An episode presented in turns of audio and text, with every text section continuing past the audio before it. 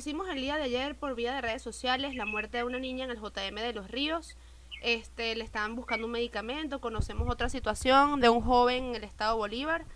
que también murió por la escasez de medicamentos y cuatro nonatos en el estado Táchira que por no tener atención respiratoria pues también fallecieron. ¿Qué nos puede decir en relación con la situación actual del país? ¿Cuál es el panorama real de los medicamentos en Venezuela?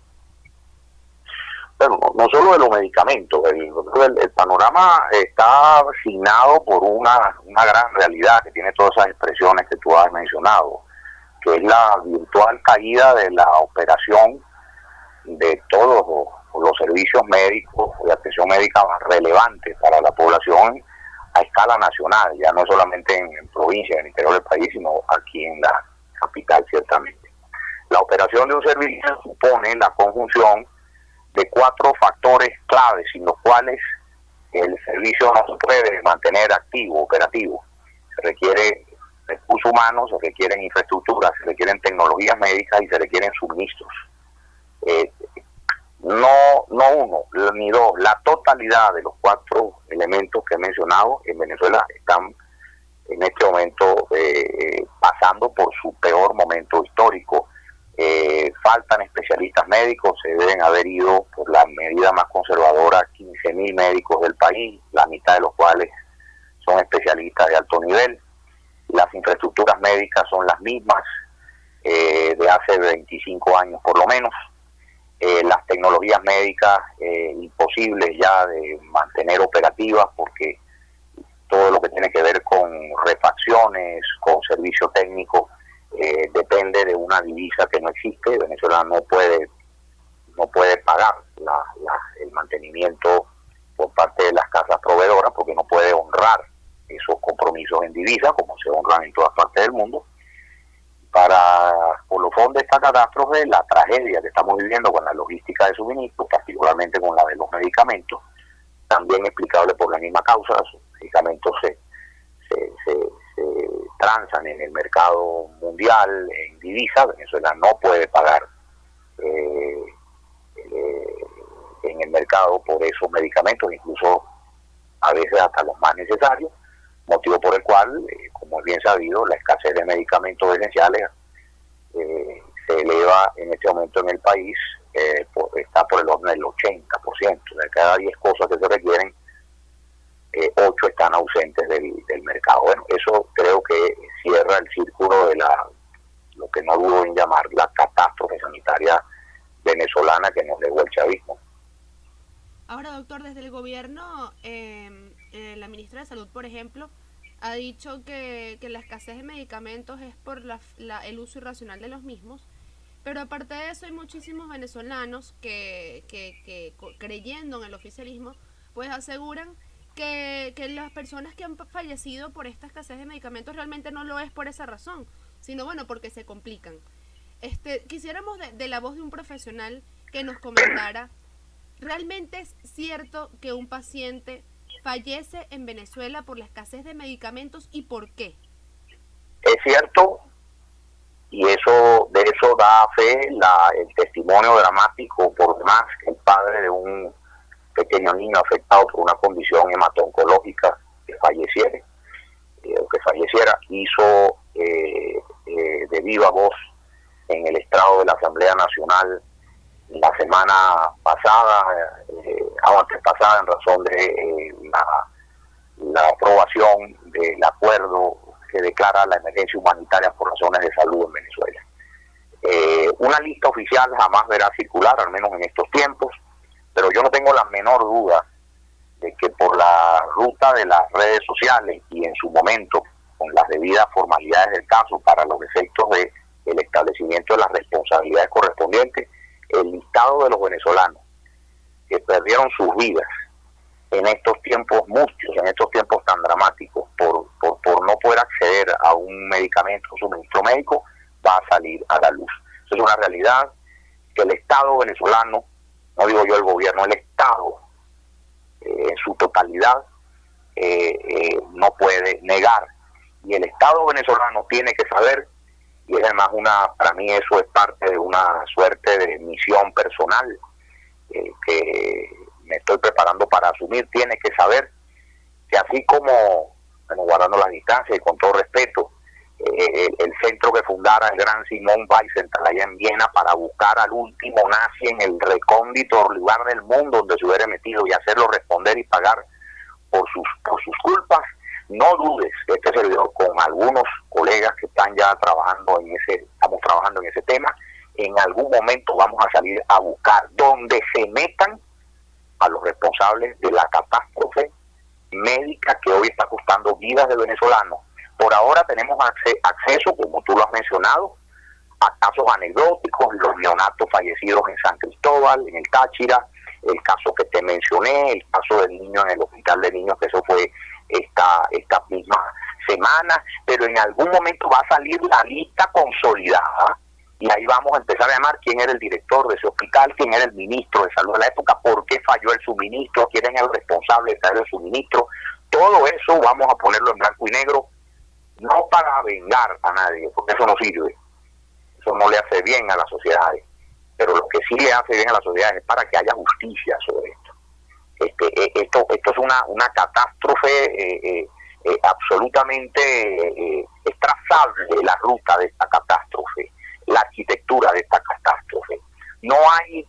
dinero, no hay divisas para los medicamentos, para los insumos, para los materiales médico-quirúrgicos esenciales para pacientes con cáncer, VIH, SIDA, eh, cardiopatía, eh, em, valvulopatía, enfermedad coronaria o lo que fuere, porque Venezuela hace mucho tiempo decretó el default interno.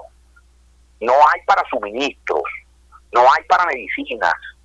pero diga usted que toquen el gasto militar, diga usted que toquen los, los, las partidas que van destinadas al servicio de la deuda externa. Te aseguro que eso les han venido pagando religiosamente. Diga usted que toquen las transferencias de crudo a los amiguetes del ALBA. A eso les llega el carril de petróleo día a día en números bien importantes que luego ellos revenden. Porque eso es el interés, la prioridad del Estado venezolano está en satisfacer a sus amiguetes dentro y fuera del país. Así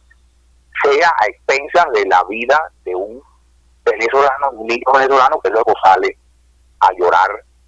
y a, eh, reivindicar su padre en una alta tribuna pública, que fue lo que vio el país completo en la Asamblea Nacional hace dos semanas. Entonces, eso supone responsabilidades en el orden jurídico y en el orden moral y en el trabajar en, en, el, en, el, en, la, en la especificación, en, el, en, el, en el establecimiento fino de esas responsabilidades, creo que es un deber de los venezolanos que vamos a heredar esta catástrofe, porque como has dicho, sí, lo ratifico, esto ya ha costado vidas de venezolanos y entiendo que no de pocos. Doctor, en el estado Miranda, ¿usted tiene conocimiento de más o menos cuántas personas han fallecido por esta situación? ¿O no pueden llevar el control realmente? No, pero nosotros, nosotros no manejamos una red eh, hospitalaria, esa red pues la recentralizó el Estado eh, venezolano, el Estado, el Estado central, quiero decir, el gobierno central, eh, dentro de los pacientes que se mueven de nuestra red, que da cuenta de aproximadamente el 60% de toda la atención médica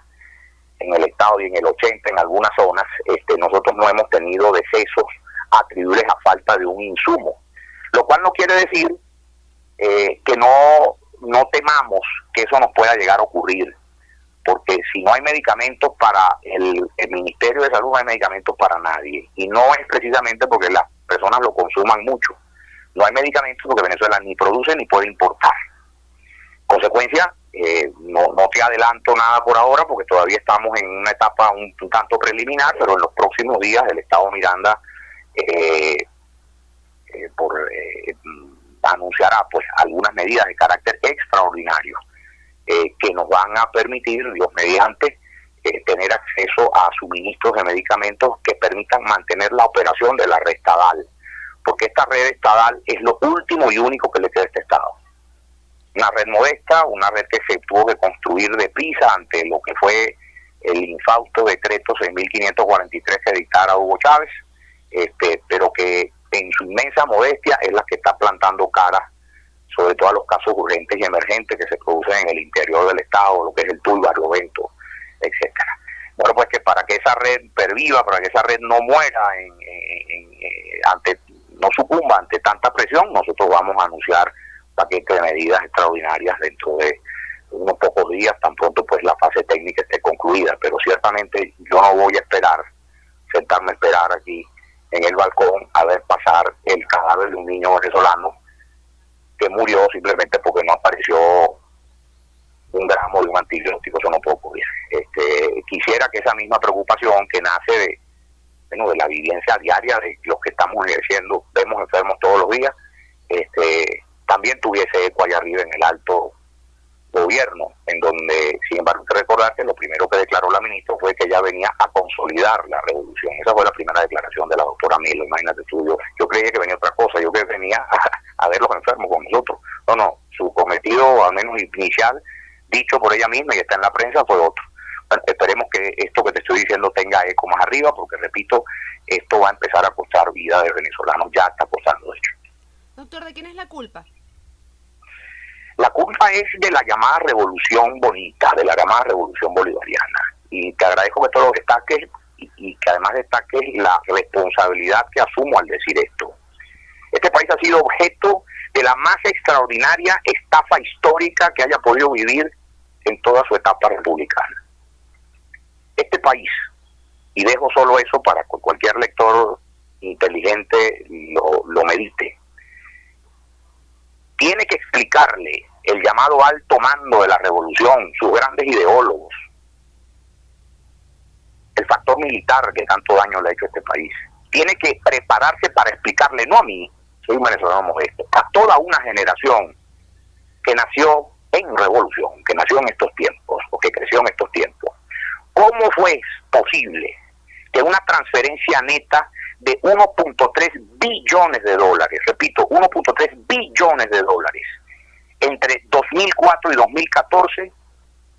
ha terminado con un país en donde la gente tiene que hacer cola al mejor estilo del cuerno de África para tener acceso a un paquete de harina pan.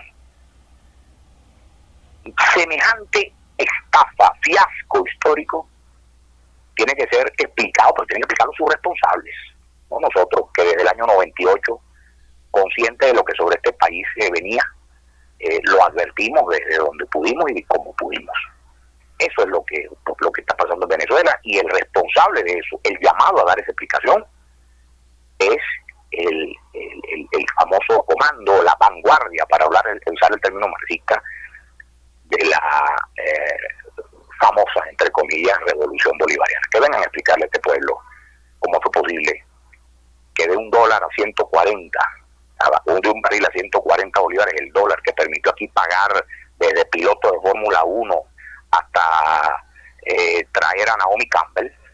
pasamos a un país en donde la gente clama por agua y comida al mejor estilo del África subsahariana. Eso tiene que explicarlo la revolución. Yo no creo que el señor Maduro tenga mucho, mucho, mucho cableado mental para explicar esto, pero el, sus adláteres, algunos que vienen del mundo académico y que lo metieron a que, que vengan aquí a explicarnos. Yo estoy muy interesado en escuchar esa explicación. Todos son los responsables y los culpables de lo que está pasando. La revolución bolivariana está permitiendo entonces la muerte de venezolanos. La revolución bolivariana no le importa la muerte de los venezolanos, porque no hay tal cosa, y te hablo desde mi, mi, mi, mi, mi alma de hombre liberal, no hay tal cosa como una moral de fundamentación marxista. Porque el marxista viene a coronar la revolución proletaria en el mundo. A ese fin,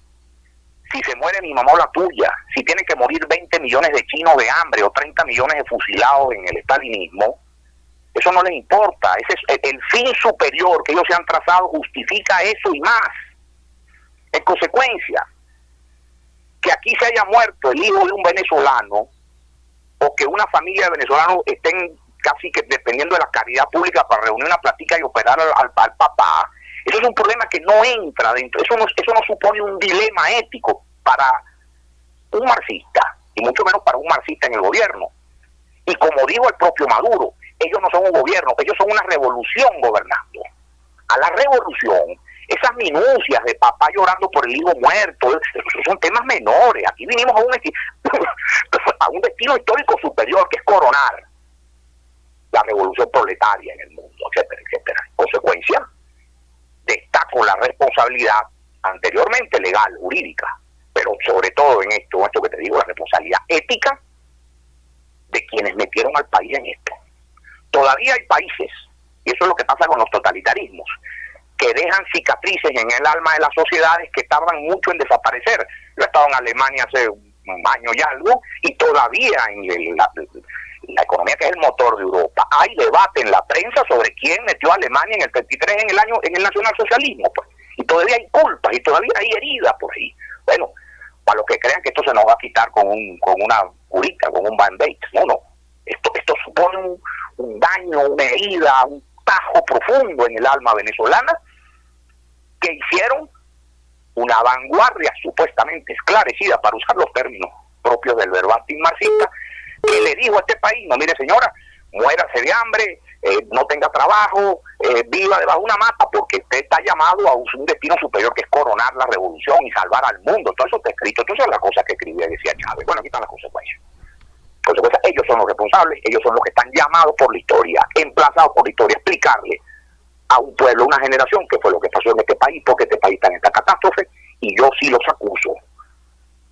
Yo sí los acuso al mejor estilo, creo que fue que digo eso, yo sí los acuso de ser los responsables de lo que aquí está pasando, gente haciendo cola, gente que muere en la cola, haciendo cola, fila en el supermercado para comprar un paquete de harina pan, o gente buscando un medicamento que no consigue, o padres teniendo que llorar a sus hijos, y además diciéndolo, como digo este pobre hombre, yo no soy político, no tengo interés, yo lo que soy el padre de un muchachito que se murió, porque no hubo medicamento. Eso es lo que está pasando en Venezuela, ese es el requiem también de la revolución bolivariana y la promesa falsa que alguna vez le hizo este pueblo.